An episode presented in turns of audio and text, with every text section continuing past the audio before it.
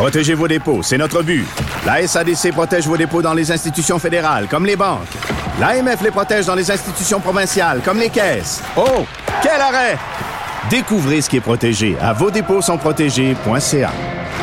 Isabelle est en train de vider sa maison qu'elle a vendue grâce à l'accompagnement de l'équipe de Duproprio. Elle quitte avec la fierté d'avoir vendu son espace elle-même. Duproprio, on se dédie à l'espace le plus important de votre vie. Un message d'Espace Proprio, une initiative de Desjardins. L'émission de Richard Martineau est aussi un balado. Écoutez au moment qui vous convient en vous rendant sur l'application ou le site cube.radio.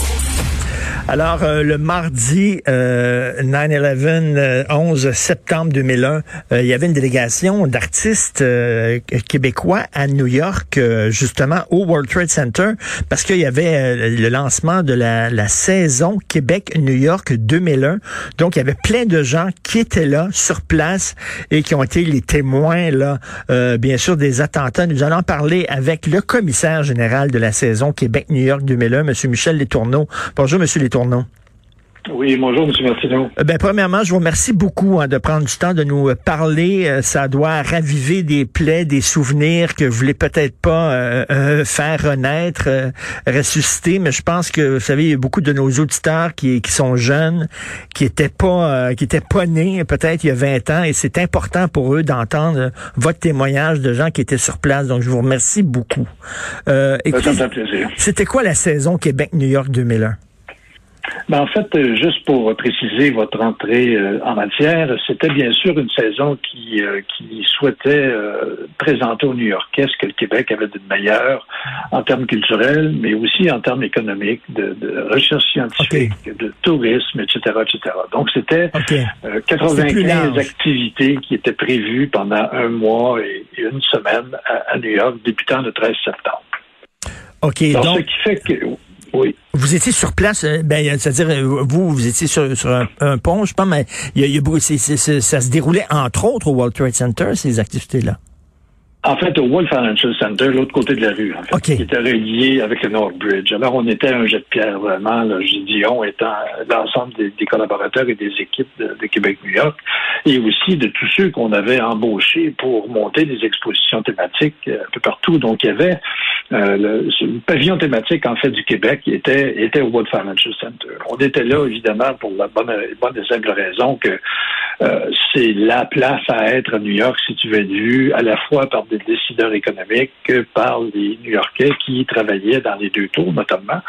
Alors, on était vraiment là. Euh, et ce matin-là, effectivement, moi, j'arrivais là, en fait probablement le dernier vol qui a atterri à la Guardia à 8 heures euh, et quelques minutes. Et tout de suite, une navette est venue nous chercher pour s'amener au bureau parce que c'était les deux derniers jours. Euh, puis on était pris dans l'embouteillage sur le pont Williamsburg et c'est là qu'on a aperçu la fumée qui sortait de la première tour, mais là, était loin de s'imaginer tout ce qui s'en venait. Euh, c'est des gens du Québec, notamment ma conjointe, et puis après des journalistes qui m'ont appelé pour me dire Oh, oh, oh, vous êtes où? Qu'est-ce qui se passe? Hmm. Décrivez-nous ce qui se passe. Enfin, bref, un de vos collègues qui était euh, à l'émission du matin à Québec, donc j'étais en train de lui parler, et là, le deuxième avion est arrivé dans la deuxième tour. Et là, notre vie a changé. On, bien sûr, on, a eu peur parce qu'on s'imaginait bien qu'il y avait des gens qui étaient peut-être encore en train de travailler dans les bureaux, qui venaient d'arriver au bureau, qui avaient passé la nuit à, monter les équipements. Donc là, euh, je veux dire, on, a été paniqués, euh, nous, sans être menacés physiquement, comme c'était le cas euh, de beaucoup de mes collègues qui étaient là, qui étaient vraiment là, qui ont hmm. dû se sauver de, de ça. Alors, euh, été, euh, je pense que ma journée a changé, évidemment, parce que quand l'embouteillage s'est résorbé, euh, le chauffeur m'a demandé on s'en va-tu au bureau, on s'en va-tu à la délégation? Ben, j'ai dit, je pense qu'on sera beaucoup plus utile à la délégation. J'étais avec des collaboratrices, des collaborateurs, on était cinq dans, le minibus.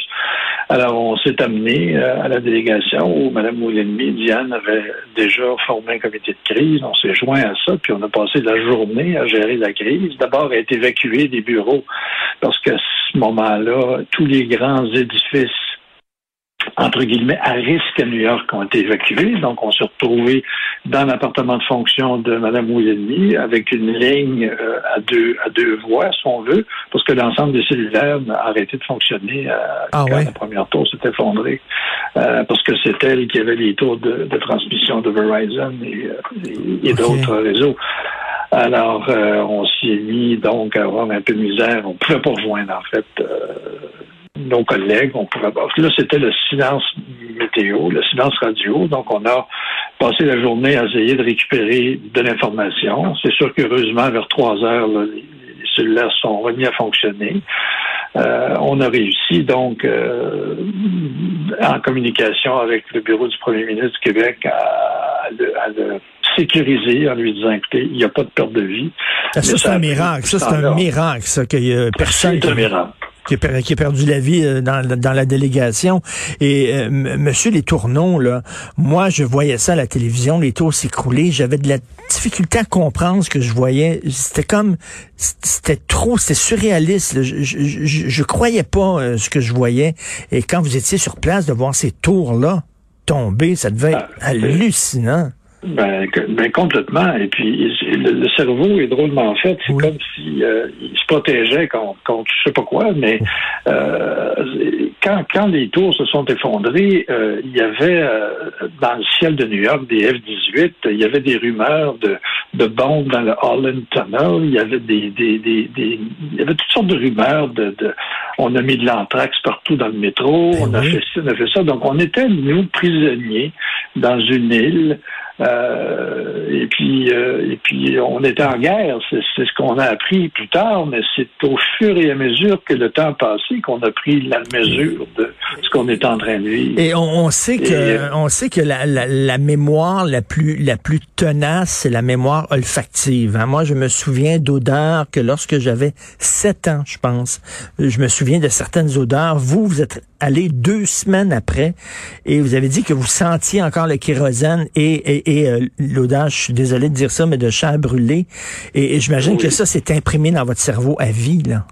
Oh, je n'oublierai jamais cette odeur-là. Effectivement, nous étions retournés euh, sur les lieux parce qu'on avait des équipements qui avaient été détruits, d'autres qui ne l'avaient pas été. Donc, on avait un travail euh, avec nos ajusteurs d'assurance. Donc, on avait un sauf-conduit pour aller à Ground Zero. Et, évidemment, aller à Ground Zero deux semaines après, c'était c'était surréaliste. D'abord, euh, personne parlait. Il y avait une espèce de d'aura, mais il y avait surtout, et vous l'avez dit, cette senteur de, de, de kérosène, de de poussière, de, de, de ben, j'appelle ça de chair brûlée. Vous savez, des fois, là, on allume le barbecue et on se brûle les poils sur le bout des bras. Tout à fait.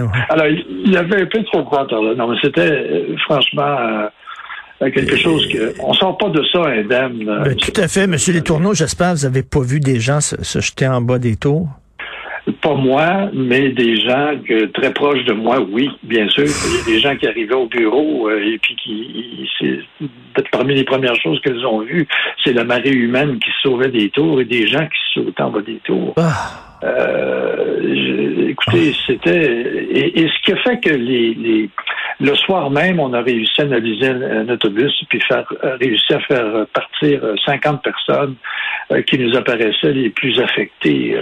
Il n'y a, pas eu mort d'homme, il n'y a pas eu de blessure, mais je pense que psychologiquement, on, a tous été à des niveaux différents, un peu un peu traumatisés. Oui, est-ce que, vous parlez de, de, de, de stress post-traumatique? Est-ce que vous avez eu besoin d'aide ou ah ben, le, le, gouvernement du Québec avait organisé, euh, avait mis à la disposition de l'ensemble des gens concernés des services de soutien psychologique euh, à l'arrivée des, des, bus le lendemain aussi. Euh, je pense que tous ceux qui avaient besoin d'être. Euh, évidemment, ben, chacun, ben, nous, je dis nous, je dis moi, l'équipe de ma garde rapprochée, on, on était en on était en action de ramasser nos affaires, on était en action. Alors, ça a pris toute l'automne, on était là-dessus. Donc, pour moi, comme pour d'autres, cette espèce de choc traumatique est arrivé beaucoup plus tard, en fait, où, là, tu réalises que ça fait deux ans que tu travailles sur un projet, que ce projet-là euh, aussi devait déboucher sur la saison du Québec au Mexique. Euh, bon, euh, il y avait tout un ensemble d'actions diplomatiques et économiques du Québec et, New York s'inscrivait, bien sûr. Ben, tout à fait. Et lorsque vous voyez, lorsque vous voyez ce qui s'est passé après l'intervention américaine en Afghanistan, puis là, on voit le retrait des troupes, le retour des talibans, tout ça, comment vous trouvez ça, la, la, réaction à ce qui s'est passé? C'était un gâchis total. Ben oui, il y a pour ceux qui ont Netflix, euh, il, y a, une série euh, qui s'appelle Tournant que, tout le monde devrait écouter parce que ça part du 11 septembre jusqu'à la réaction et, et Malbrook s'en va en guerre des Américains par la suite et, tout ce gâchis. Et quand on voit 20 ans plus tard ce que je vois comme vous, comme, comme tout le monde, on se dit mais merde, qu'est-ce qu'on a appris hmm. euh, dans septembre 2001? 20 hmm. ans plus tard, on revient à la case départ. Donc, quelque chose de. Enfin, il y a quelque chose d'assez décourageant euh, dans ce que j'observe en ce moment, bien sûr. Tout à fait. Puis en même temps, euh, c'est le début du procès des, auteurs de l'attentat au Bataclan. Hein? on, est, on, est on vit encore dans le monde qui a été créé ce jour-là. Euh, oui, malheureusement. Et puis, euh, je pense qu'on n'est pas sorti de l'auberge. Tout à fait, malheureusement. Ben, merci, Monsieur Tourneaux, d'avoir pris le temps de, de, de, de, nous parler de ça. Je sais que c'est pas des, des super souvenirs. Est-ce que vous faites des rêves, des fois, des cauchemars? Ou... Hein?